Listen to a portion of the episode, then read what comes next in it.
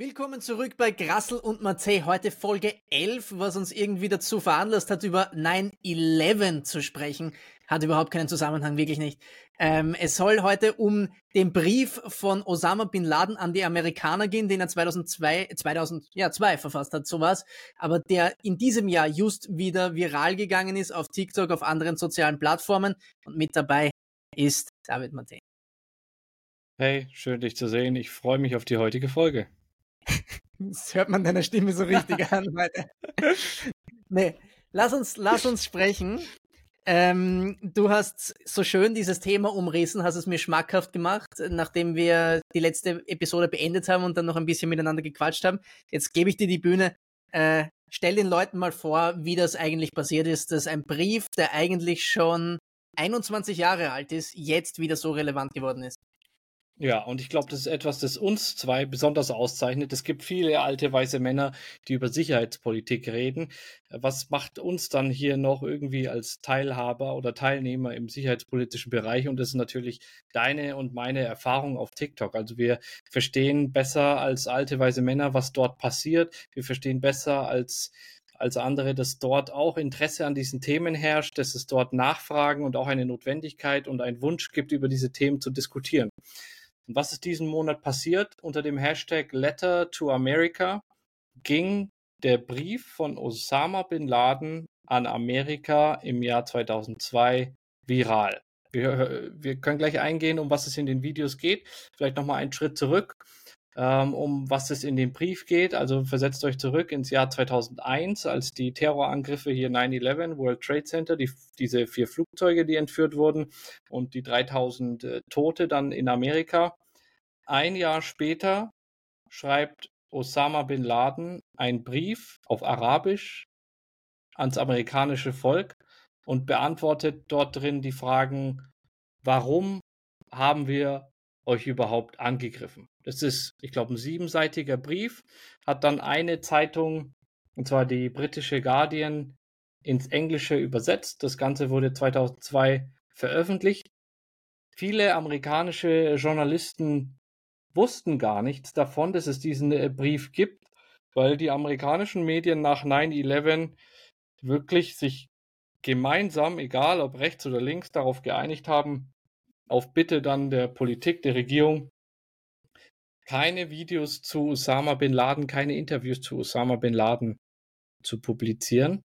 Die Begründung der Politik oder der Regierung war, ja, sie hätten Angst, dass er mit irgendwelchen geheimen Morsecodes, wenn er im Video seine Nase zweimal kratzt oder sowas, irgendwelche Schläferzellen in Amerika aufwacht, weil damals konnte er von Afghanistan nach Amerika keine irgendwie, der konnte keine WhatsApp an seine Jungs schreiben, legt jetzt los. Deswegen hatte man als Begründung gesehen, ja, kann sein, dass er irgendwelche Geheimnisse, Morsecode am Ohr oder was weiß ich, dann ähm, den Leuten über, übermittelt und dann weitere Terroraktivitäten auslöst. Deswegen haben sich die Medien, und das ist ja auch schon ein krasses Ereignis, haben sie alle darauf darauf geeinigt, nichts, keine Interviews zu Osama bin Laden zu, zu teilen. Und jetzt kommen wir in die Zukunft. Dieser Brief lag dann 21 Jahre auf den Server von, von The Guardian und dann haben ihn ähm, TikToker aus der, aus der linken Szene haben ihn wiederentdeckt, haben ihn gelesen und haben erstmal dazu aufgerufen, unter diesem Hashtag Letter to America diesen Brief auch zu lesen unterschiedliche Kommentare gab es dann zu, die einigen, ja, es hat mein Leben komplett verändert und ich weiß jetzt gar nicht hier, wie ich überhaupt noch meinen Alltag bewältigen soll. Einige haben gesagt, okay, ich, ich habe realisiert, ich bin in einer Lüge aufgewachsen und die amerikanische Regierung hat mich mein Leben lang angelogen. Also es war so ein Erweckungsmoment, so ein Aha-Erlebnis. Wir gehen gleich genauer rein, was genau da passiert ist bei den TikTokern was dann dazu geführt hat, dass nach einem halben Tag ist das bekannteste Video dann mit mehreren Millionen Aufrufen auf TikTok erstmal viral gegangen. TikTok hat recht schnell reagiert. Wir wissen noch gar nicht, warum. Ich, ich weiß noch gar nicht, warum. Ich habe jetzt keine Mitteilung gelesen, warum TikTok das gesperrt hat. Aber nach einem halben Jahr, äh, halben Jahr, nach einem halben Tag wurde komplett der Hashtag gelöscht. Und auch wenn du auf, auch wenn du auf TikTok ähm, wenn du auf TikTok gesucht hast nach Osama bin Ladens äh, Letter to America, ähm, das, das gab es alles nicht mehr. Auch die Suche, man musste schon tief bohren. Mittlerweile hatte sich aber ein Video von TikTok bereits auf Twitter verbreitet und ist da nochmal massiv viraler gegangen und mit der neuen Politik von Elon Musk wird ja auch so schnell dort nichts mehr gelöscht und hat dann dort seine Runden gedreht. Dann haben dort auch traditionelle Leitmedien und die ganzen Boomer, die ja sonst nichts von TikTok mitbekommen, auch zum ersten Mal gehört, worum es, worum es geht und dass dieser Brief da seine Runden dreht und haben alle ganz fleißig darüber berichtet. Also das ist auch ein Thema, das jetzt in den Leitmedien dann äh, diskutiert wurde. Und das ist der Grund, um uns mal anzuschauen, was eigentlich in diesem Brief geschrieben wird, was die Hintergründe zu diesem Brief sind und was eigentlich jetzt das mit sich auf, auf sich hat, dass die diesen Brief wiederentdeckt haben und was, was das äh, vielleicht über die heutige Gesellschaft mhm. zeigt. Andi, du ja. hast ein bisschen in den Brief reingelesen. Kannst du schon ein bisschen ja. was, was, was erzählen, um was es ging? Ja, ich glaube, warum das wieder so relevant geworden ist, ist der Umstand, dass er gleich am Anfang Palästina thematisiert und dass er das sozusagen als den Kerneingriff der Amerikaner in das islamische Leben wertet. Und sozusagen sein ganzes Argument stützt sich eigentlich darauf, dass die Amerikaner die waren, die begonnen haben, durch die Einmischung in die Politik der arabischen Welt, der islamischen Welt vor allem, und dass die Amerikaner eben durch die Unterstützung von Israel, er suggeriert dann auch, die Amerikaner hätten ihren eigenen Willen aufgegeben und würden dem Willen der Juden folgen, was halt ein klassisches antisemitisches, äh, ein klassischer antisemitischer Talking Point ist. Ähm, wenngleich, ja, vielleicht gibt es ein Argument, dass man sagen kann, dass die amerikanische Politik sehr, sehr israelfreundlich ist, aber dass sie komplett ihr nationales Interesse aufgegeben haben, wage ich jetzt mal stark zu bezweifeln. Und er sagt dann mehr oder weniger, wir sprechen jetzt nur die Sprache, die ihr die ganze Zeit mit uns gesprochen habt.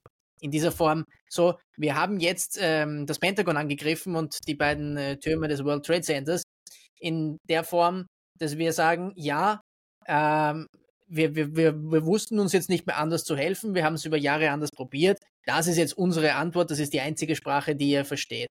Und das ist, glaube ich, so der Punkt, wo, wo halt viele gesagt haben, ah, okay, deswegen macht die Hamas das. Also haben, haben sozusagen gedeutet, das, was die Hamas 21 Jahre später macht, ist ja eigentlich nur die Prolongierung des Arguments, das auch schon Osama bin Laden angeführt hat. Ich glaube, deswegen wurde das so relevant. Ich meine, er, er schwadroniert dann auch noch über sehr viele andere Eingriffe der Amerikaner in die islamische Welt, thematisiert, äh, dass die Amerikaner die Russen im Tschetschenienkrieg unterstützt haben. Das hat jetzt, äh, mag politisch gestimmt haben, militärisch eher nicht. Dass sie in Somalia eingegriffen haben, das hat definitiv gestimmt. Dass sie, dass die Saudis vielleicht sehr freundlich geworden sind und er spricht dann von den sogenannten Amerika gestützten Regimen, den sie, und damit meint er er und seine Glaubensbrüder, einmal stürzen müssten, damit ein wahres islamisches Leben nach der Scharia überhaupt möglich wäre. Das sind wahrscheinlich so Charaktere, auch wenn die jetzt namentlich nicht genannt werden, wie äh, Mubarak, der Ex-Präsident Ägyptens, der immer sehr amerikafreundlich war, gemeint. Ähm, die Herrscherfamilie Saud in Saudi-Arabien, dort wo Osama bin Laden ja interessanterweise auch herkommt, geboren in Riyadh in den 50er Jahren. Dann das Regime in Pakistan, das witzigerweise danach äh, sehr lang dafür gesorgt hat, dass Osama bin Laden äh, geschützt weiterleben kann, obwohl ihn die Amerikaner gesucht haben. Aber das sind so die Beispiele, die da drinnen genannt werden und das resoniert, glaube ich, mit äh, dem geneigten modernen Beobachter der Palästina-Thematik. Ja, vielleicht, was, was, hatte, was hatte Osama bin Laden mit mit dem Terroranschlag 9-11 zu tun. Vielleicht kannst du da noch ein bisschen erzählen. Ich, ich habe auch heute erst auf der Fahrt, als ich Podcasts mhm. gehört habe, realisiert, wie alt ich bin. Also die, die 9-11 miterlebt haben, sind jetzt schon über 30 Jahre. Ich war damals mhm. acht Jahre alt. Ich erinnere mich, als der Fernseher lief und dann diese Bilder gesehen habe. Also ich hat, konnte aber noch gar nicht einordnen, was. Also es ist schon so lang her. Kannst du noch mal kurz erzählen, äh, was, was Osama bin Laden und seine Terrororganisation äh, damit zu tun hatten? Ja, ich wollte nur sagen, das äh, Fernsehen war in Österreich damals noch schwarz-weiß. Ähm, wir hatten schon Fernsehen, ja. wir hatten schon Fernsehen. Wir hatten schon Fernsehen. Ich war im Kindergarten übrigens äh, zu dem Zeitpunkt.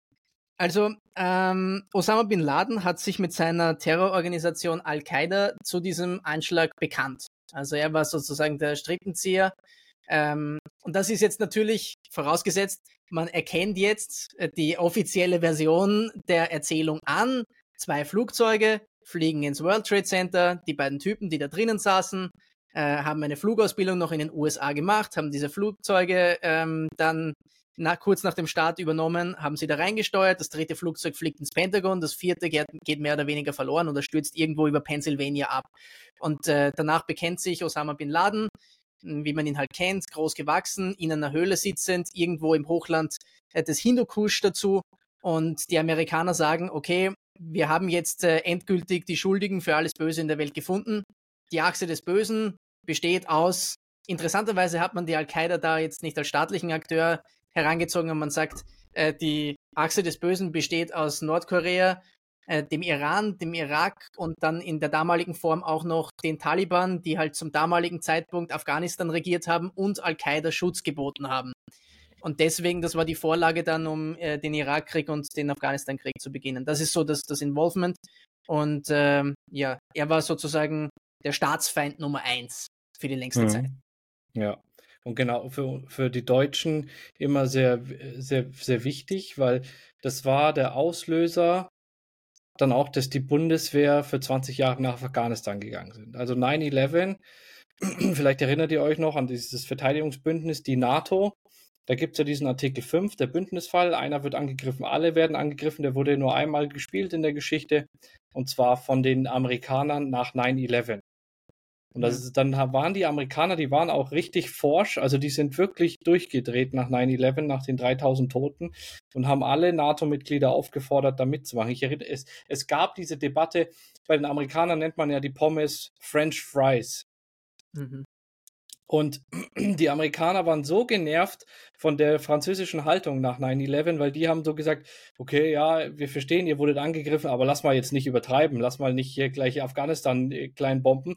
Die Amerikaner waren so pisst, dass sie dass sie darüber diskutiert haben, ob man die French Fries jetzt nur noch Fries nennen soll, weil es halt nicht tragbar ist, solche Beziehungen mit den Franzosen zu haben. Also so durchgedreht sind die Amerikaner nach, äh, nach 9-11. Und was dann viele auch immer dann ein bisschen durcheinander gebracht haben, und es ist ja auch ein bisschen irreführend, weil in Afghanistan hat man ja dann Jagd auf die Taliban gemacht, sozusagen. Was mhm. haben die Taliban jetzt damit zu tun? Also Osama Bin Laden hat, bevor er nach Afghanistan gegangen ist, hat er noch in Afrika gelebt. Im Sudan hat er sich dort mhm. zurückgezogen. Er hat dort schon Anschläge auf, mit, mit Al-Qaida-Anschläge auf amerikanische Botschaften zum Beispiel äh, durchgeführt. Er hatte auf jeden Fall Cash und Anhänger, aber keinen Rückzugsort. Und dann hat er sich halt mit dem Chef der, der Taliban, hat er sich zusammengetan und hat gesagt, jo, wir haben das Geld und ihr habt das Land, also Afghanistan, was ist, glaube ich, mhm viermal so groß oder doppelt so groß wie Deutschland, also heftig groß. Mhm. Du hast halt diese ganzen Höhlensysteme, das, ähm, das, das den Hindukusch, das Riesengebirge, also hast riesige Rückzugsorte, haben die diesen Deal, den Deal eingegangen, okay, ich krieg bisschen Land, kann meine Camps dort aufbauen, meine Leute ausbilden und halt meine, meine Operationen von dort planen und dafür beteilige ich dich ein bisschen am Cash. Dann haben mhm. die Amerikaner eben die Taliban gefragt, okay, rück den, rück den Osama Bin Laden raus, sonst kommen wir rein. Und die Taliban haben halt eben gesagt, was sie später dann angeblich bereut haben und sich für entschuldigt haben, dann in, in was war das, ich glaube, Petersburger Konferenz in, in, in Deutschland, ähm, haben die gesagt, nee, wir rücken den nicht raus. Und dann haben die Amerikaner gesagt, alles klar, dann gehen wir rein. Und haben dann gegen die Taliban sozusagen die Gastgeber von Al-Qaida ähm, gekämpft. Mhm. Und wir hatten es kurz angerissen eingangs die Amerikaner waren halt so wild, dass, dass die Regierung sofort gesagt hat, okay, Medien, wir zensieren alles rund um Osama bin Laden. Und es, jetzt muss man verstehen, es gab eine Frage und die versuchte auch mit dem, mit dem Brief zu beantworten. Nach diesem Terrorangriff gab es eine Frage, die quer durchs amerikanische Volk, die hat sich jeder Bürger in Amerika gestellt. Wieso haben die uns angegriffen. Die Frage hat sich jeder gestellt und es ist ähnlich wie, wie in Deutschland. Nicht viele interessieren sich für Sicherheitspolitik, also es gab kaum Bürger. Das war kein Allgemeinwissen. Es ist heute noch kein Allgemeinwissen, wenn man den Amerikanern fragt, wo hier Japan auf der Karte liegt oder sowas. Aber damals wussten noch weniger Leute, was halt das amerikanische Engagement oder Engagement ist das falsche Wort, was die amerikanische Politik im, im Mittleren Osten oder im Nahen Osten oder auf der anderen Seite des Ozeans, was die Amerikaner da gemacht haben. Das wusste keiner. Und erst mit 9-11 hat man sich diesem Thema angenommen und hat sich gefragt, wieso machen die das? Wieso greifen die uns an? Und das Narrativ, das die Regierung dann gestreut hat, war, die hassen uns wegen unserer Freiheit. Die mögen unsere Freiheit nicht, die sehen, wir sind liberal, wir lassen, äh, wir sind hier, wir haben LGBTQ, das ist, wir sind hier offen für Vielfalt. Das war damals noch kein Thema, muss man ehrlich dazu sagen. Kommt dann noch. Das 2010. war George, George, W. Bush. Also das, ja, das war stimmt, dann Obama. Der war noch ein bisschen Hardliner. Ja. Wobei für, für dann äh, die Al-Qaida dann eh alles äh, recht schnell ähm, zu ja. viel war. Aber du hast schon recht, das entwickelt sich. Es gab einen Terroranschlag zum Beispiel 2010 in Orlando. Das war dann auf so eine Gay-Bar von einem, ähm, was waren das? Ich glaube, Pakistani. Aber auf jeden Fall ein, ein Muslim, der, er hat dann vor Gericht noch ausgesagt, er sieht sich als muslimischer ähm, Soldat. Aber auch da gibt es Spekulationen, ob das überhaupt Angriff auf eine Gay-Bar war oder er halt einfach nur irgendwas angreifen wollte. Aber wichtig ist zu verstehen, dass dem amerikanischen Volk gesagt wurde, das sind böse Terroristen und die hassen uns für unsere Freiheit. So, und diesen mhm. Glauben hat das amerikanische Volk sozusagen dann einfach aufgenommen. So im Sinne von, ja, das sind halt einfach böse Menschen, die wollen halt was kaputt machen und die beneiden uns und hassen uns, dass wir Freiheit haben und deswegen wollen die uns zerstören. Wenn man da so ein bisschen drüber nachdenkt, ist es ja eigentlich auch gar nicht sinnhaft, weil wenn sie unsere Freiheit hassen, dann können sie auch irgendwo, keine Ahnung, Italien oder Schweden angreifen, weil dann müssen sie nicht extra nach Amerika, weil in Europa haben wir auch diese Freiheit. Und ähm, dazu kommt, wenn jemand die Freiheit so sehr hasst, dann ist er trotzdem noch nicht bereit, sich selber dafür in die Luft zu sprengen und mhm. dann halt dafür zu sterben. Also das macht doch keinen Sinn. Ich hasse deine Freiheit und deswegen sprenge ich mich jetzt selber in die Luft. Also es liegt irgendwie nahe, dass da mehr dahinter war. Und genau diese Fragen beantwortet er auch in, in, in diesem Brief, äh, hier Letter to America. Und hier schon in der Einleitung, oder der erste Satz, den er, den er zitiert, also er schreibt hier im Namen aller des, des Größten und des Mächtigsten, schreibt er, das Recht zu kämpfen ist denen gegeben, die bekämpft werden. Und er zitiert da den, den, den Koran. Und später sein erster Satz, hier, wir, ich will folgende zwei Fragen in diesem Brief beantworten. Wieso kämpfen wir gegen euch?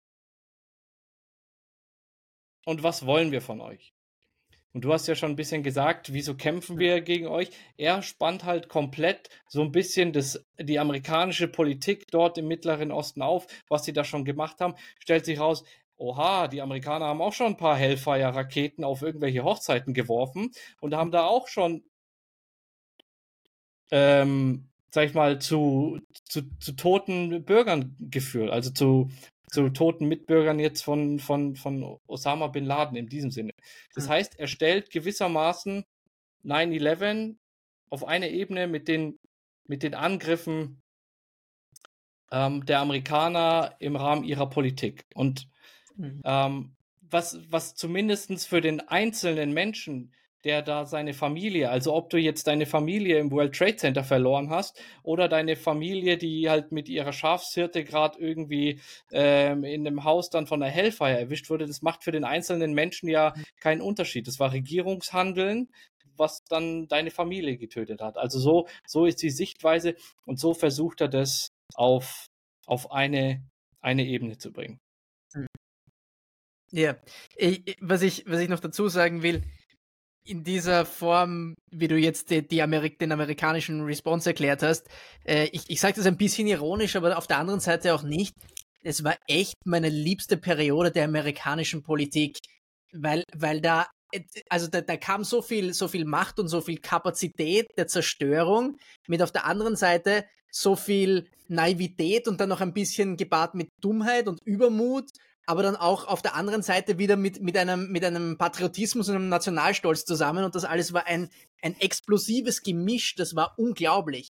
Also wenn man sich heute die Videos von damals anschaut und man muss sich das jetzt ins Gedächtnis rufen, wie, wie kam es überhaupt dazu, dass man den Leuten sagen konnte, die hassen uns aufgrund einer komplett andere, aufgrund eines komplett anderen Grundes, als es Tatsache war? Naja, es gab kein Social Media. Das heißt, die großen Medien, CNN, 24 Stunden, Fernsehen, News TV, das war damals die, die, die größte Sache, die es damals gab. Das haben Leute tatsächlich auch so sich reingezogen. Das war das erste, am Morgen Bloomberg anzuschauen und die Aktienkurse zu checken. Das war diese Zeit. Dotcom-Blase. Äh, Gerade riesen, riesen amerikanisches äh, Wirtschaftssystem. Damals lief es ja im Westen gewissermaßen noch. Und man hatte diese tiefste innere Überzeugung, Recht zu haben in dem, was man ist, weil man hat den Kalten Krieg gewonnen. Insofern gibt er das ideologisch Recht. Der Liberal mhm. Liberalismus hat gegen den Kommunismus gewonnen, das, der Kapitalismus gegen deren Wirtschaftssystem. Und insofern haben wir jetzt Recht und alle anderen sind Terroristen und das ist so. Und da gibt's absurde Videos, zum Beispiel von George W. Bush, als er auf einem Golfplatz steht und äh, dann einer Medienmeute erklärt, we gotta kill these terrorists. Und dann sagt, und das sagt er wirklich mit ernster Miene, dann dreht er sich um und sagt dann, now watch this drive. Und dann schlägt er ab.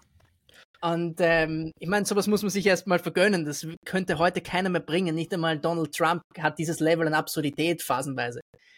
Und ähm, um das vielleicht, um dem Ganzen vielleicht einen Rahmen zu geben, wozu das geführt hat. Also wir, wir springen jetzt ein bisschen, aber nichtsdestotrotz, wir haben über Afghanistan gesprochen, da würde ich dann später gerne noch reingehen.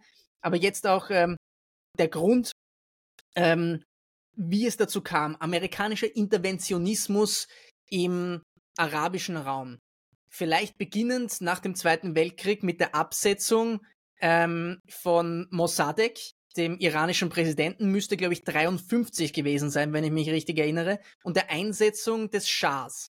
Mossadegh stand im Zweifel, zu pro-sowjetisch zu sein. Und damals war es ja so, Aserbaidschan, Armenien waren Teil der Sowjetunion, genauso wie Turkmenistan, alles Nachbarstaaten des Irans, Iran, Öl, Iran, Persischer Golf, wichtig.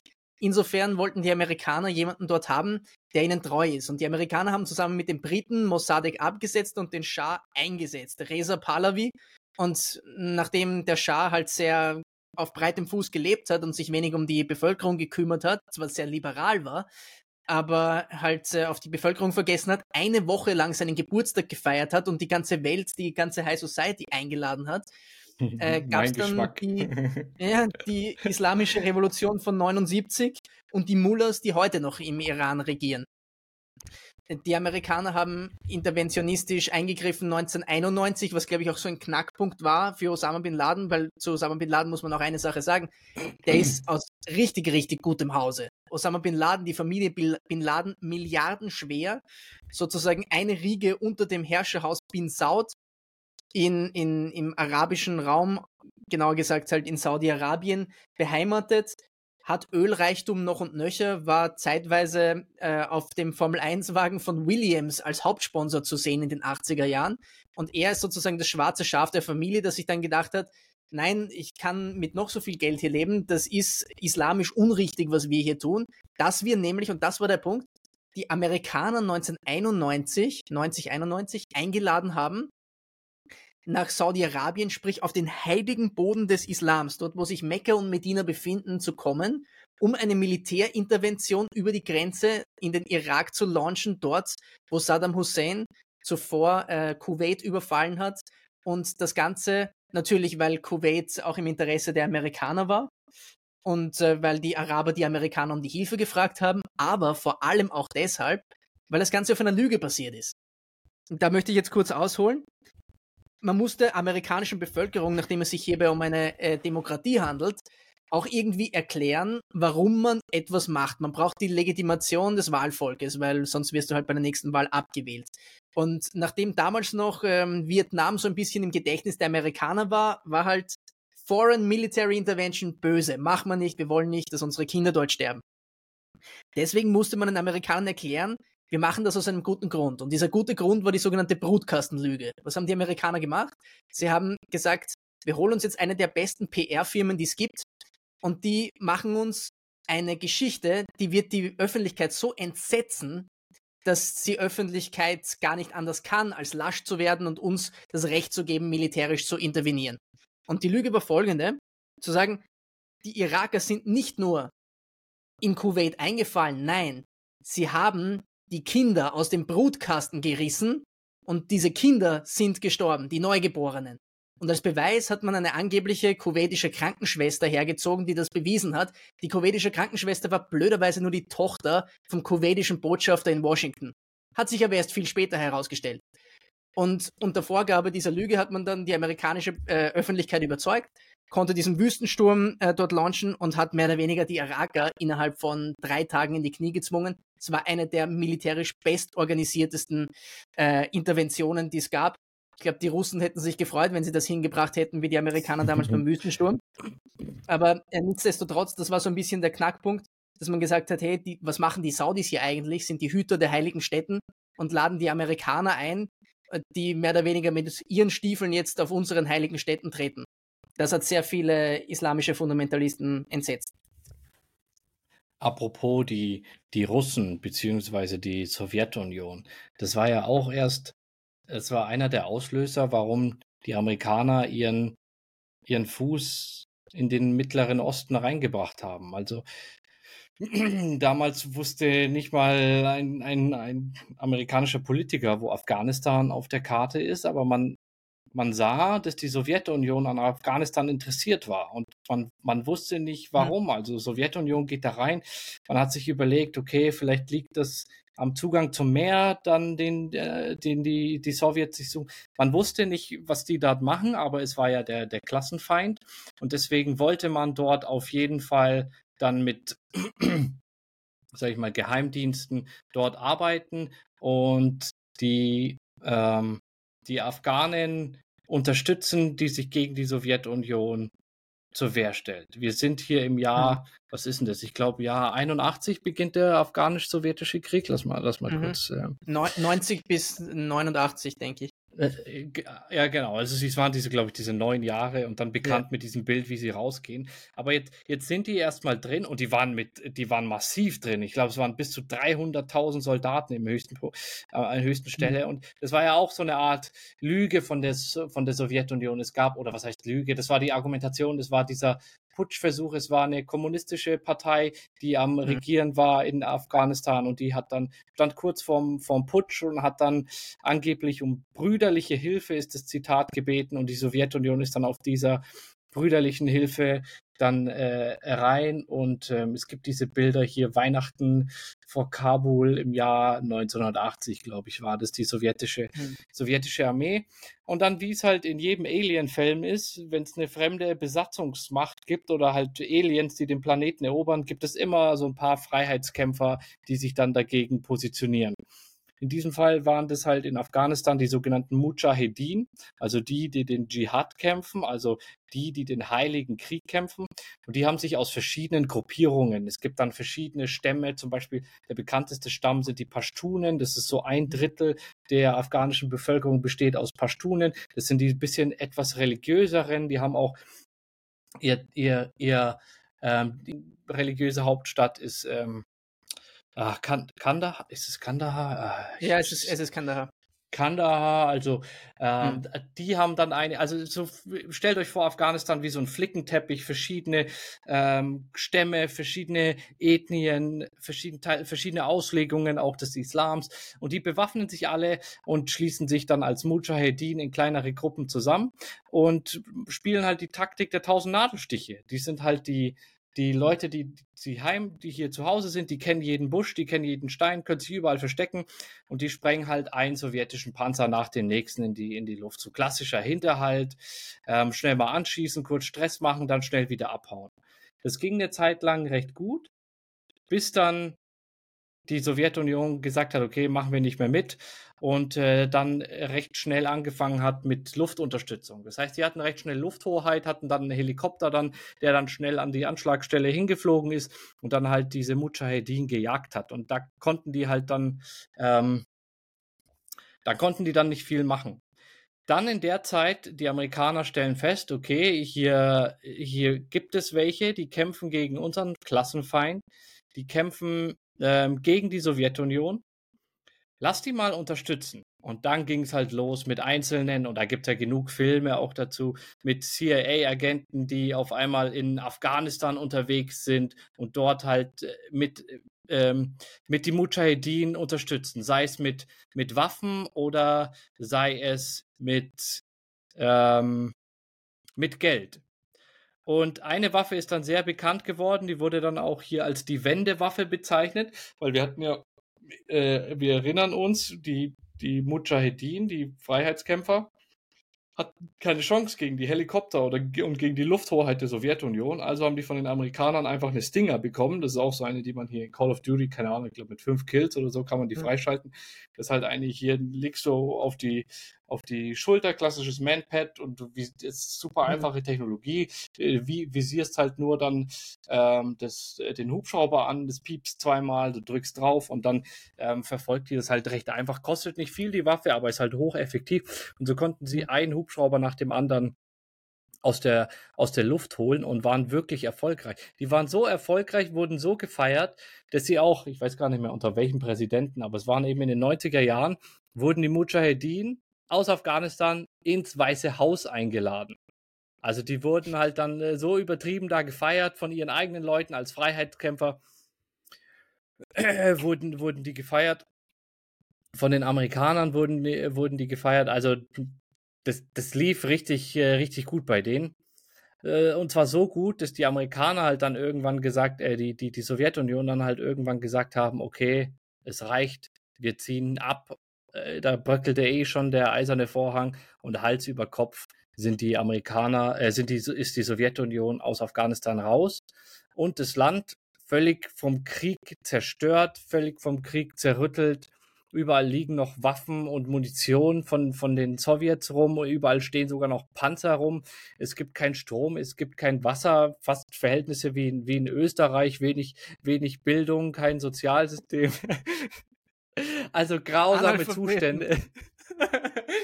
Und ähm, dann äh, Bürgerkrieg, weil wir haben ja jetzt einen Haufen bewaffneter Mujahedin, denkt wieder an den Flickenteppich, verschiedene Ethnien und jetzt schlagen sich wieder alle auf den Kopf. Es gibt ein Machtvakuum, der Thron ist frei. Wer wird die neue Macht? Und nach sechs Jahren Bürgerkrieg setzen sich eben die Taliban durch. Taliban sind eine der vielen Mujahedin, die dann eben später den, den, den Amerikanern und der, der NATO das Leben zur Hölle gemacht haben. Und es ist eigentlich nichts anderes als die Geister, die, die, die, die wir riefen. Also die haben die Amerikaner vorher ausgebildet, finanziert und irgendwann haben sie sich gegen, gegen sie gewendet. Und das war, ist ja ähnlich dann. Ähnliche Beispiele gibt es ja im, im Mittleren Osten immer wieder. Man zieht sich erst jemand auf, den man unterstützt und, und dann wendet er sich, wendet er sich gegen einen. Und, und, ähm, und dann sind wir eben bei, bei, bei 9-11 und, und ähm, der Situation, wie sie heute ist. Und ich, ja. ich fühle auf jeden Fall, was, was du sagst mit 9-11. Also es gibt da diese Netflix-Doku hier, Wendepunkt 9-11 und, und der Krieg gegen den Terror kann ich echt empfehlen. Also auch erschreckend, wenn man sich dann die, die Reden von George Bush, Bush anhört, kurz danach. Wir, also das, das, das ist krass, wie die halt dann wirklich vom, von, von Rache und sowas sprechen. Also heftig. Ja, vielleicht äh, ein paar Punkte, die man dazu sagen kann. Ähm, also es war für die Amerikaner seit dem Brand des Weißen Hauses, es ist ja lustig, das Weiße Haus ist deshalb das Weiße Haus, weil man es nach dem Brand äh, komplett weiß drüber gefärbelt hat. Das war, als die Briten aus Kanada kommend, ich glaube 1804, ähm, ihre Ex-Kolonien angegriffen haben. Das war das letzte Mal, dass die USA auf amerikanischem Boden angegriffen wurden. Sonst haben alle Kriege außerhalb ihres Kontinents stattgefunden, außerhalb ihres Kernlands. Deswegen diese absolute, dieser absolute Schockzustand, dass es sowas überhaupt noch geben kann, vor allem dann von einem nichtstaatlichen Akteur, was er dann den, den Krieg äh, gegen den Terror ausgerufen hat. Dann der zweite Punkt, der Umgang, weil das natürlich sehr viele Leute interessieren wird, die zuhören. Ähm, es gibt ja äh, Verschwörungstheorien, äh, World Trade Center 7 zum Beispiel, also das dritte Gebäude, das eingestürzt ist, obwohl kein Flugzeug hineingeflogen ist. Dann diese Sache mit den Reisepässen, die dann plötzlich gefunden wurden. Die Trümmer, die, wegge die weggebracht wurden, bevor überhaupt noch richtig äh, herausgefunden wurde, was da passiert ist, waren die schon auf dem nächsten Schrottplatz und äh, sollten nicht angeschaut werden, etc. etc ich, ich möchte mich da gar nicht zu tief hineinkommitten. Ich möchte nur eine Sache sagen. Für mich ist es nicht so relevant bei all diesen Verschwörungstheorien, ob sie tatsächlich einer Verschwörung, ob sie das Ergebnis einer Verschwörung sind, sprich, dass sich Menschen zusammengetan haben für einen negativen Zweck oder für ihre, ihren persönlichen Gain etwas getan haben, was eigentlich gar nicht das Werk desjenigen ist, von dem man dann sagt, dass er es war, sondern von einer geheimen Gesellschaft oder so, sondern viel entscheidender ist doch, was im Endeffekt daraus gemacht wurde.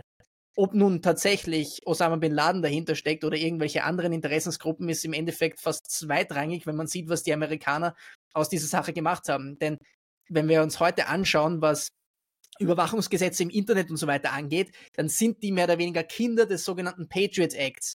Und der Patriot Act war die Grundlage für die Schaffung der NSA in diesem Ausmaß und Edward Snowden im Weiteren. Das heißt, auf, auf dem wir kennen es nicht mehr anders, aber Security-Kontrollen am Flughafen sind mhm. in dieser Form, Durchleuchtung des Körpers etc., sind Kinder des Patriots Acts. Das stammt alles von damals und eben auch dann äh, die Fortführung von Guantanamo, die Eröffnung von Abu Ghraib, CIA Black Sites in äh, Osteuropa etc. Also da, da haben wir auf jeden Fall viel noch aufzuarbeiten. Wie wirst du nachdem du ja doch das eine oder andere Jahr älter bist, das muss ich dich jetzt spüren lassen ja. in dem Moment. Äh, wie, wie, hast du das damals, die amerikanische Reaktion aufgefasst? Und wann gab es deiner Meinung nach in Europa das erste Verstehen, okay, wir übertreiben es jetzt gerade ein bisschen? Weil ich glaube, am Anfang war schon, bis auf die Franzosen, waren die Europäer dann doch äh, sehr im Support mit den Amerikanern, haben mir einen Schmerz gefühlt. Aber irgendwann dann, und ich weiß nicht genau wann, gab es diese Einleuchtung, okay, das ist vielleicht doch nicht ganz okay, Leute zu entführen, ohne Beweise, ohne, ohne, ohne äh, gerichtliches Urteil, ohne Schuldspruch über Jahre festzuhalten und einfach mal mit denen zu machen, was man will, weil man kann. Hm. Also es war ja für Deutschland schon irgendwie, einerseits war es unangenehm, weil eine der, der Al-Qaida-Zellen aus Hamburg ausgeplant haben. Und es war, es war ja spannend, die Amerikaner haben gesagt, ja, alle Gastgeber oder Involvierten an diesem Terroranschlag, äh, die, gegen die werden wir halt kämpfen. Und genauso wie halt Al-Qaida aus Afghanistan äh, gearbeitet hat, hat Al-Qaida dann 9-11 aus Hamburg geplant. Und hier unsere, unsere Geheimdienste sind ja bekannt dafür, weltweit ähm, ja recht gut zu sein oder eben sagen wir mal hm. so, nicht mit den ich, Amerikanern und den anderen Geheimdiensten mitzuhalten. Also das war so ein bisschen Versagen von, von den Deutschen. Gleichzeitig hattest du damals Gerhard Schröder, der, vielleicht kennt man den noch, der Mann, der jetzt ein bisschen was mit, mit Öl und Gas macht. Ähm, der hatte ja damals schon eigentlich, war bekannt für seine äh, russlandfreundliche und Amerika, sag ich mal, eher feindliche oder abgewandte Politik. Und trotzdem hat er den Amerikanern nach 9-11 uneingeschränkte Solidarität zugesagt. Und ähm, die Deutschen waren im Gegensatz zu den Amerikanern dann auch sehr zurückhaltend in Afghanistan. Also die Deutschen waren für den Norden verantwortlich und für die Ausbildung der, der Polizeikräfte zum Beispiel. Und im Norden war es halt relativ friedlich. Also da war vergleichsweise wenig los und es war schon immer ein Vorwurf von, von unseren Partnern, ja, die Deutschen suchen sich halt wieder hier das Entspannteste aus und machen halt wieder hier Brunnen bauen und verbreiten diese Bilder. Und so wurde es halt in Deutschland auch recht lang wahrgenommen. Es gab dann hier, äh, wir sind hm. im Jahr 2011, da war dann diese Geschichte mit ähm, Oberst Klein und diesen diesen ähm, Tanker bei, bei Kundus, den er dann in die Luft gesprengt hat, diesen Öltanker, äh, nee, Benzintanker hm. oder Dieseltanker, ähm, und er war der, der, der, der, der Chef der Deutschen sozusagen vor Ort. Und es gab halt vorher, kurze Zeit vorher hat man aus ähm, dem Irak ähm, dieses vermehrte Aufkommen von eben solchen Tankern, die dann auf, auf die Militärbasis zufahren und sich in die Luft sprengen. Und dieser Tanker hat sich eben dem, dem deutschen Lager dort äh, genähert und er hat diesen Befehl gegeben, diesen Tanker dann ähm, durch amerikanische mhm. Kampfjets ähm, abzuschießen. Und im Rahmen dieses, dieses Falls hat man dann auch in, in, im Ministerium in Deutschland dann diskutiert, ja, können wir da überhaupt von Krieg sprechen? Weil die deutsche Öffentlichkeit, die hat ja eher die Bilder von Brunnenbrauen und Kindern, denen man Schokolade in die mhm. Hand drückt und sowas und deutsche Fußbälle. Und es gab ja sogar die Geschichte, da wollte man zusammen, was waren das? Ich glaube, war ein NATO-Projekt. Man wollte halt äh, den Fußbälle schenken, weil Afghanistan und die Kinder, also Fußball ist halt da übelst der Trendsport und man wollte äh, man hat aber irgendwelche Sures, also Verse aus dem Koran auf den, auf den Fußball mit, draufge äh, mit draufgedrückt und dann sind die halt ausgerastet. Ja, wir treten doch den Koran nicht mit den, mit den Füßen. Also da war auch viel interkulturell, ging viel daneben. Auch die ersten Amerikaner, die dort waren, ähm, die haben dann berichtet, ja, als sie, als sie für diesen Einsatz vorbereitet wurden, haben die noch die falsche Sprache gelernt, weil man nicht wusste, was für eine Sprache die dort unten liegt. Also da gibt's auch hier wie heißt denn dieses Buch von der Washington Post, genau, Afghan mhm. Papers oder sowas, schreibt dann halt über das Versagen der Amerikaner im Afghanistan-Einsatz. Also sehr spannende Lektüre auch. Also da geht alles schief. In Deutschland, also während dann schon Franzosen, während dann schon Amerikaner, während Briten, Kanadier, während die schon alle in Afghanistan sterben, in Deutschland halt alles, oh nice, wir bauen da Brunnen. Und das sind so die Vibes, die man in Deutschland hat. Bis dann 2011, mhm. es tritt dann sogar der Verteidigungsminister zurück und dem war es dann wichtig, dass man auch ja nicht vom Krieg spricht. Da ging es dann um das präzise Wording. Man durfte nur von kriegsähnlichen Zuständen sprechen und sowas. Also, weißt du, und dann jetzt sagt letzten Monat oder diesen Monat unser Verteidigungsminister, Deutschland muss äh, wieder kriegstauglich werden. Und vor zehn Jahren äh, hat man sich nicht getraut, das Wort Krieg in den Mund zu nehmen. Also auch eine interessante mhm. Wende. Aber eben 2011, und es war dann auch die Zeit, wo ich in die Bundeswehr bin, das war dann zum ersten Mal so diese Wahrnehmung in Deutschland, hey, das ist dort unten ja doch nicht alles nur Brunnen bohren und hier Fußbälle schenken, sondern das ist halt wirklich, das ist ein, ein, Einsatz, wo, wo Leute vor Ort sterben, wo Zivilisten sterben, wo aber auch Soldaten sterben. Und das war für mich so das erste Mal und dann halt auch für die deutsche Öffentlichkeit. Und ich habe hier, ich habe hier auch so eine, so eine, so eine Übersicht. Es gibt hier ein, so ein, so ein Chart, der zeigt eben die Zustimmung zum Afghanistan-Einsatz und mit halt dann 2009, 2010, also als diese Geschichte äh, mit diesem Tanklasterangriff, das war hier in der Nacht zum 4. September 2009, also 2009, als das passiert war, ist halt die Zustimmung in den Boden gegangen und die Ablehnung der deutschen Bevölkerung für den Einsatz ist halt seit diesem mhm. Tanklasterangriff 2009 hat sich halt verändert und es jetzt auf einmal waren mehr gegen den Einsatz als dafür. Und das war halt für Deutschland zum ersten Mal so ein mhm. Erwachen, hey, es ist doch anders. Ja, ich glaube, dass sich viele gefragt haben, was machen wir dort eigentlich? Ähm, um noch einmal den, den kleinen Pivot zu schaffen in den Irak, nachdem man ja gesagt hat, es gibt dort äh, Massenvernichtungswaffen und es gab dann keine, ähm, war das ja auch ein, auch ein Riesenproblem der Legitimität.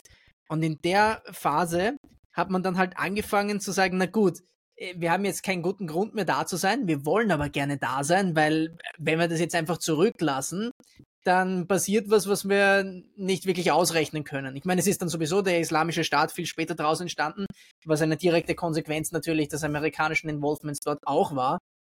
Aber äh, um nicht ganz so weit zu springen, hat man sich dann gedacht, na gut, wir müssen jetzt irgendwie da bleiben.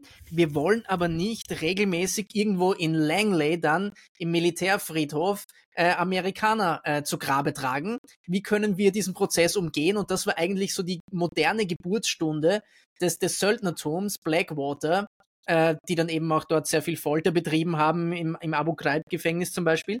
Ähm, wie ist das ähm, innerhalb der europäischen NATO vielleicht auch aufgefasst worden, dass eigentlich zu einem gewissen Zeitpunkt, ich glaube eigentlich für die, letzt, für die letzten zehn Jahre fast, mehr Söldner anwesend waren als tatsächliche Truppen der Amerikaner.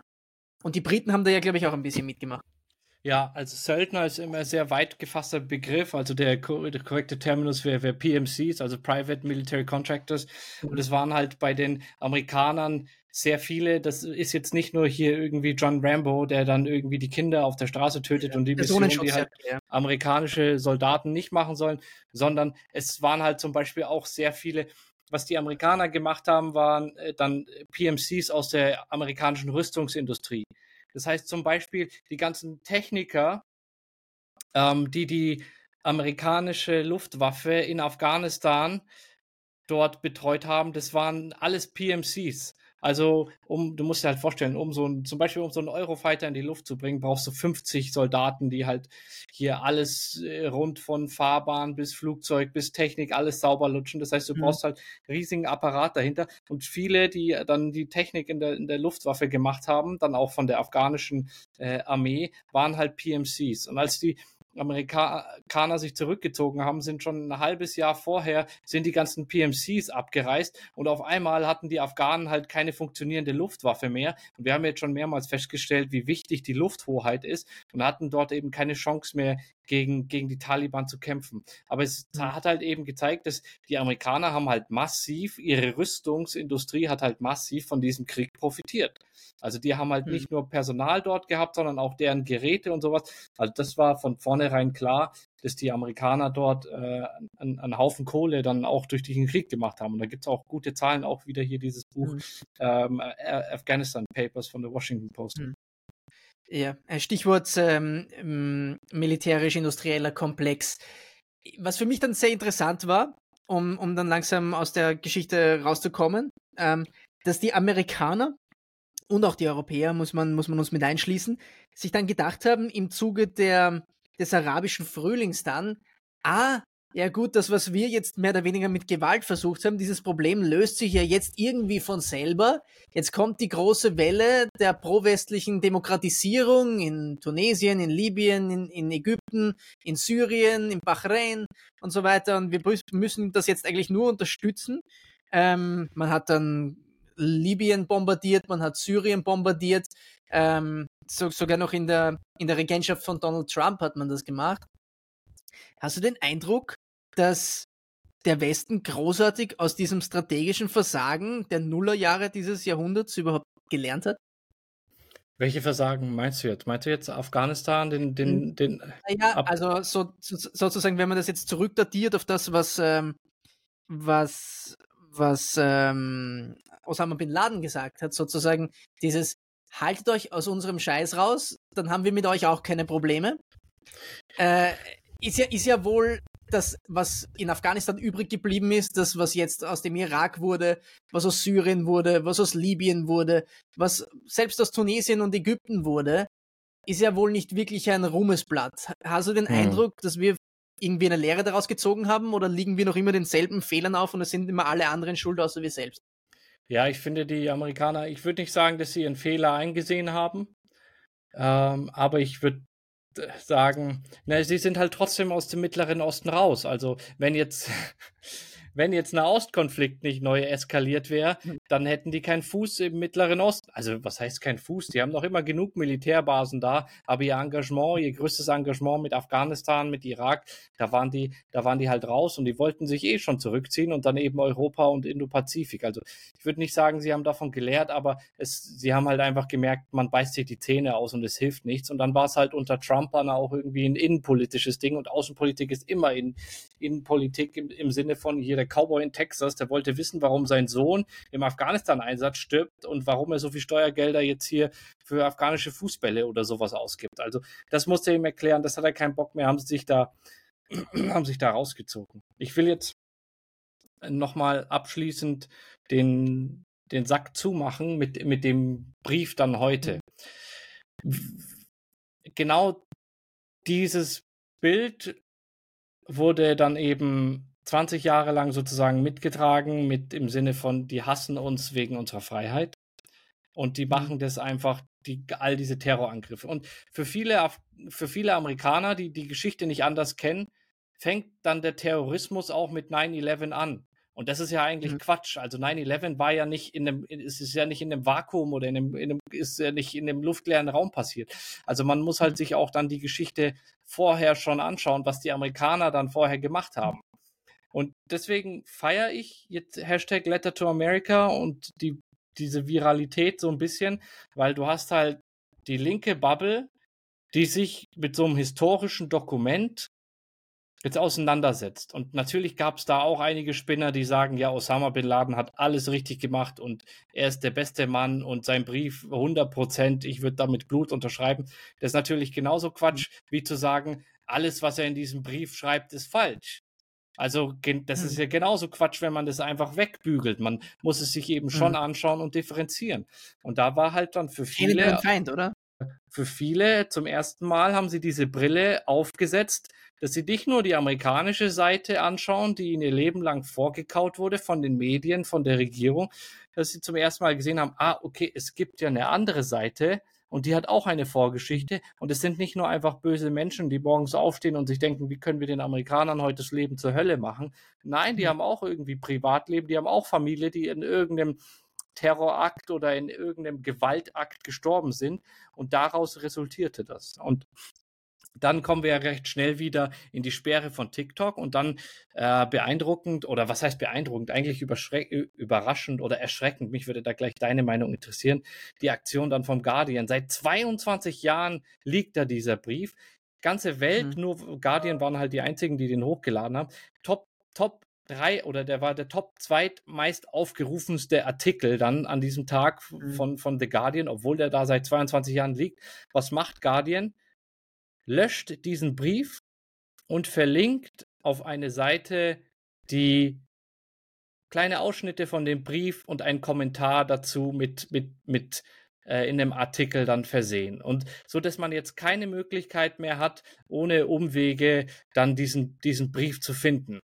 Und das ist für mich halt schon wieder dieses, keine Ahnung, dieses Boomer-Denken, oh, die jungen Leute können damit nicht, nicht umgehen. Und ja, es mag sein, dass es ein paar gibt, die nicht damit umgehen können, aber wa was sollen wir jetzt wieder Bücher verbrennen oder sollen wir jetzt wieder Briefe verbrennen oder, oder, oder was soll das? Ich weiß nicht. Wie, wie siehst du das? Willst du, ich meine, für TikTok, weißt du, es wird ja auch von TikTok immer gesagt, okay, die pushen hier anti-amerikanistisches und die würden sich ja freuen, wenn jetzt alle jungen Menschen die Amerikaner hassen und die auch für Terrorangriffe halten. Aber TikTok war nach einem halben Tag, die waren so, die, die waren schneller als ich Zähne putze, waren die schon fertig mit den Hashtag zu sperren und die Suche zu sperren und haben da äh, voll diesen, die, die Verbreitung da, da unterbunden. Und ich weiß nicht, findest du das äh, richtig, dass TikTok, das Guardian dann dort so streng geht und eigentlich mhm. schon wirklich diese Zensur vorantreibt?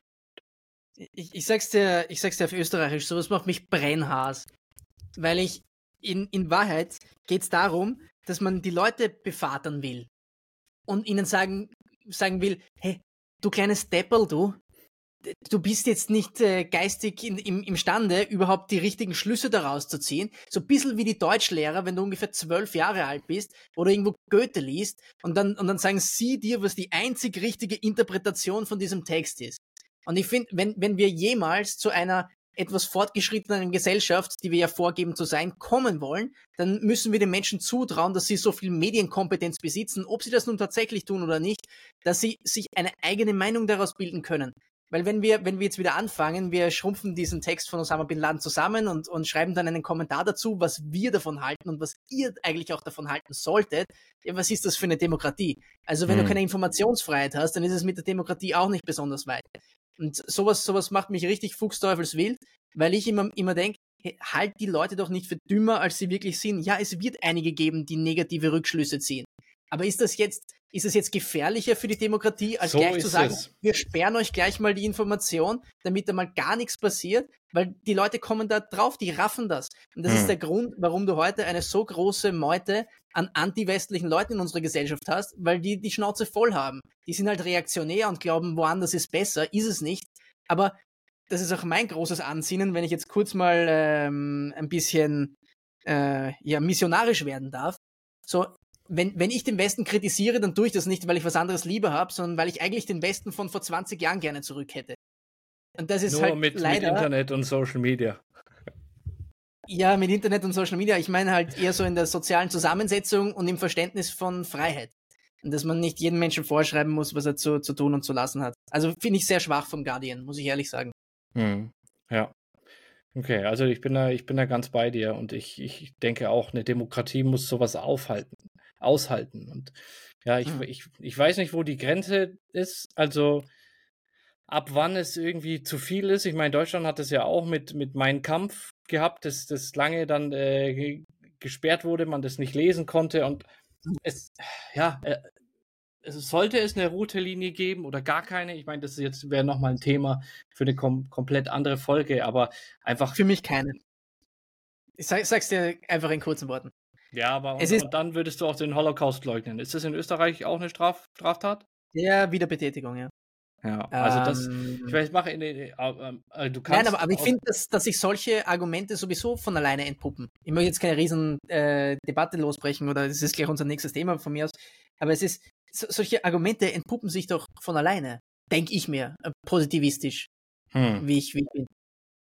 Müsste man meinen, ja.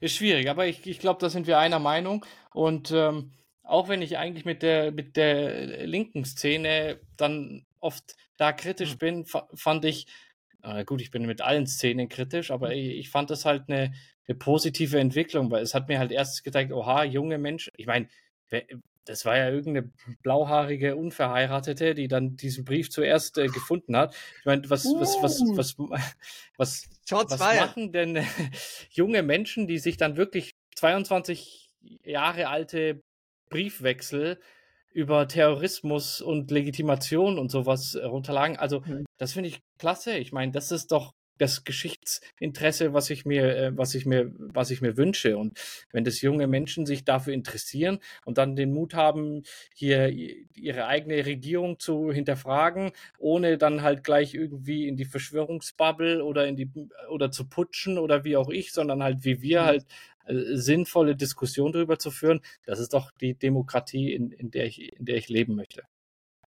Ja, und vor allem eine Demokratie, die lebt. So, so lass es, uns ja. jetzt auch noch in eine kurze äh, Schlusssektion gehen, nämlich mit Fragen. Und da habe ich Fragen, die ich gleich schön verbinden kann, damit wir ein bisschen Zeit sparen.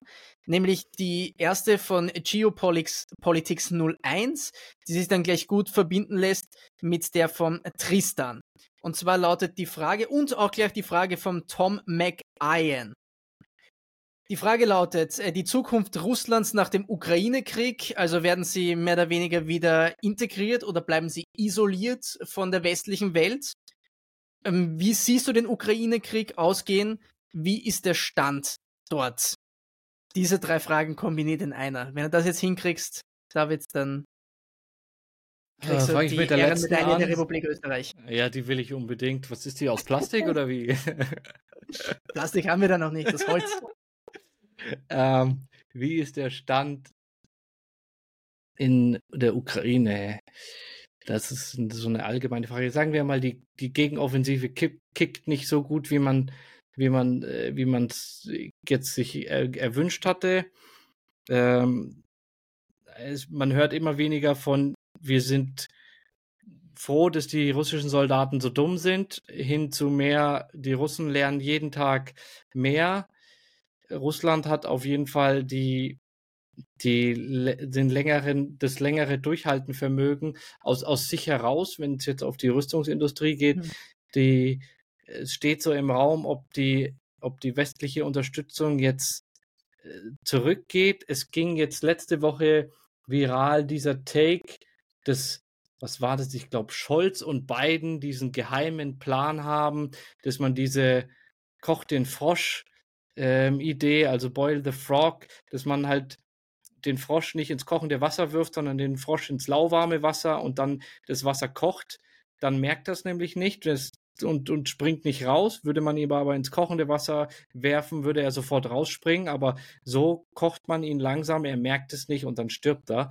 Und das ist die Theorie, die, die man so den Amerikanern unterstellt, dass man die Ukrainer unterstützt, aber nicht so viel, dass Putin noch ausrasten könnte, sondern gerade so viel, dass der Frosch nicht aus dem Topf rausspringt.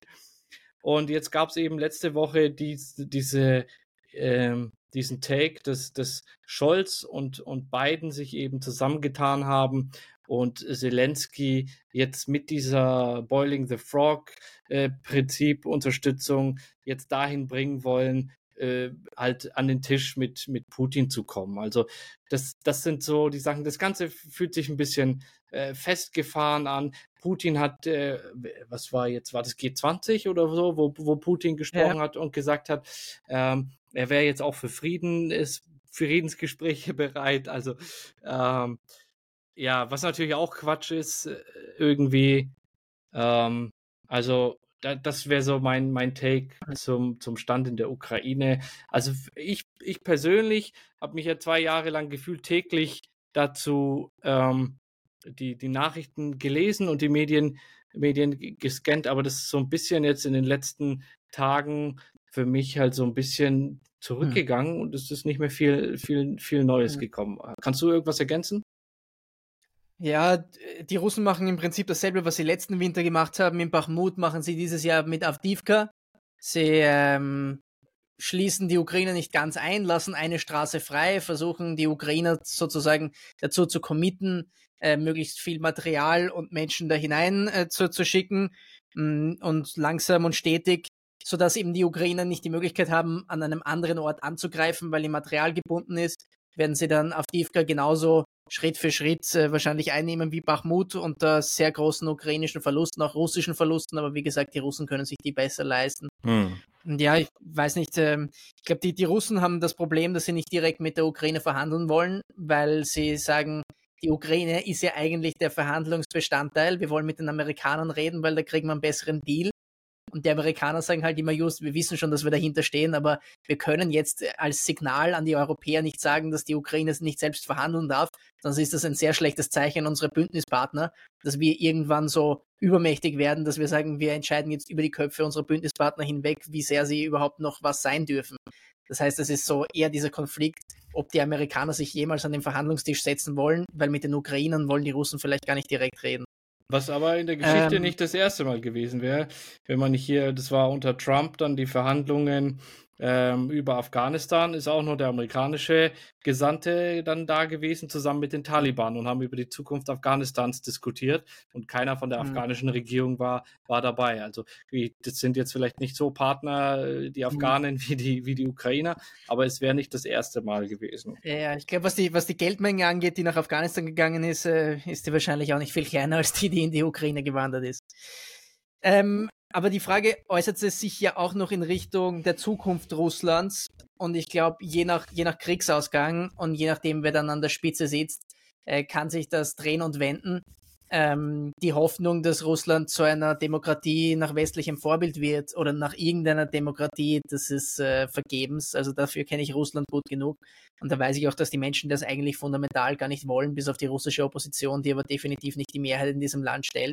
Die Leute wollen stabile, stabile Verhältnisse und wollen einen besseren Lebensstandard. Das sind die einzigen beiden Wünsche an die Demokratie, äh, an, die, an, die, an die Regierung demokratische Partizipation ist nichts, was in Russland gelernt ist. Mit Demokratie in den 90er Jahren hatte man eine schlechte Erfahrung.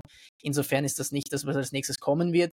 Ich sage immer, äh, ich würde mir erwarten, dass Alexei Djumin äh, der nächste russische Präsident wird, einfach weil er alle Boxes tickt. Er kommt aus dem Sicherheitsapparat. Er ist ein Held der russischen Föderation. Also er hat diesen Titel bekommen für die Eingliederung der Krim. Er ist signifikant jünger als alle anderen in diesem Kreis der Siloviken. Ähm, es würde für mich einfach Sinn machen, aber wer weiß, wann es kommt und wer es dann ist. Noch eine Frage, die wir haben. Die Folgen des Rechtsrutsches in Europa. Wir hatten Wahlen in den Niederlanden. Ähm, wie hast du das aufgefasst? Auch jetzt vielleicht äh, über die Niederlande hinweg. Ja, man, man nimmt es wahr irgendwie in, in ganz Europa. Ich, ich, ich, ich stelle mir dann Fragen und diskutiere dann immer, wie, wie das in Deutschland als, als nächstes sein wird, wo es dahin geht. Hm, ich, ich beobachte jetzt, jetzt mal weiter und äh, ich, ich weiß nicht, oft ist es halt dann der Rechtsrutsch in dem Land, der entzaubert dann oft auch die Opposition, die dann mhm. meistens halt nur in der Opposition stark ist. Also es bleibt abzuwarten. Jetzt geben wir der äh, denen mal 90 Tage und schauen, schauen was, was dann passiert und dann können wir vielleicht ein bisschen mehr dazu sagen. Mhm. Äh, wie wird General Kujat AD in der Bundeswehr gesehen? Ja, General Kujat, der war mal Generalinspekteur der Bundeswehr. Das ist so der hm. größte Soldat in der Bundeswehr. Also vier Sterne General. Mhm. Und ja, sagen wir, der ist sehr kritisch. Also er tritt in vielen Talkshows auf Äh, weiß jetzt nicht, ob das ein Lob ist oder, ähm, oder ein Kompliment. Ähm, auf jeden Fall wirft er der NATO vor, ähm, da Schuld zu haben an, an dieser Eskalation in der Ukraine und ähm, wird deswegen, also viele ordnen ihn dann eher auf, auf pro-russischer Seite ein und deswegen wird er sehr kontrovers und sehr kritisch gesehen. Lassen wir es lassen wir es dabei hm. stehen. Ja, also ja, viele, viele, ja. viele schimpften über über ehemalige NATO-Generäle, die dann sich frei für jede Talkshow an, anbieten und dann dort ihre 5 Cent geben. Und es gibt ganze Memes, die dann dadurch entstanden sind, was alles prognostiziert wurde und wie es sich in 24 Stunden später dann schon als falsch herausgestellt hat. Also mhm. wenn man wirklich schauen möchte, was das für Menschen sind, einfach die letzten zehn Prognosen anschauen und dann schauen, wie sich die eben nicht erfüllt haben. Und das sagt dann mhm. oft dann schon ganz viel. Stichwort Scott Ritter vielleicht an, dem, an der Stelle. Äh, und, und besser 50 Cent als 5 Cent, sage ich dann immer. ähm, General Kujat ist ja auch, glaube ich, noch immer Mitglied eines äh, Thinktanks oder er hat das dann, glaube ich, auch abgestritten, aber er, er, war Mitglied eines Thinktanks, das einem russischen Oligarchen gehört und dieses Think Tank war in Berlin ansässig. Ähm, letzte Frage. Ähm, welche Podcasts hören wir am liebsten? Hast hm. du deine Top 5, deine Top 3 besammen? Frage kommt von Fabian. Ja. Mm. Also ich höre gerne das Ich nehme das jetzt vorweg. Ja, bitte. Dann, dann, dann, dann, kannst du noch kurz drüber nachdenken, weil ich bemesse das jetzt einfach nach, nach meiner äh, Listening Time, was ich am meisten gehört habe. Bei mir ist es eindeutig Lex Friedman. Grassel und Matei. Grassel und Matei, weil ich mich selbst so gerne reden höre. Nein. Lex Friedman, die sogenannte Gegenwart von der Zeit. Das ist ein Feuilleton-Podcast, das ist was sehr Philosophisches. Ähm, phasenweise habe ich so, so, so Zeiten, da höre ich gern Joe Rogan Experience. Aber in Wahrheit, im Moment höre ich mehr Tim Dillon, ist ein amerikanischer Comedian. Sehr politisch inkorrekt. Okay, ja, äh, spannend. Den letzten kannte ich, kannte ich gar nicht. Macht er auch Politik oder was ist das? Ja, es ist, äh, es ist halt so sozialkritisch, Politik aus amerikanischer Sicht, weshalb ich halt äh, zum Beispiel George W. Bush auch so lustig finde. ah, also das ist, ist äh, so, Ne, gar nicht. Das ist er, Tim Dillon ist ein, ist ein dicker, lesb, äh, lesbischer, sage ich schon, dicker, schwuler Amerikaner, der im, im, in, in der Zeit vor dem Crash ähm, Immobilien verkauft hat in den USA. Und er, er offenbart halt sehr viele amerikanische Abgründe, das geringe Verständnis der Amerikaner von der Welt, dieses Leben zwischen Genie und Wahnsinn, das die Amerikaner verdeutlicht. Und das äh, finde ich einfach verdammt lustig als Europäer. Okay, ja, spannend.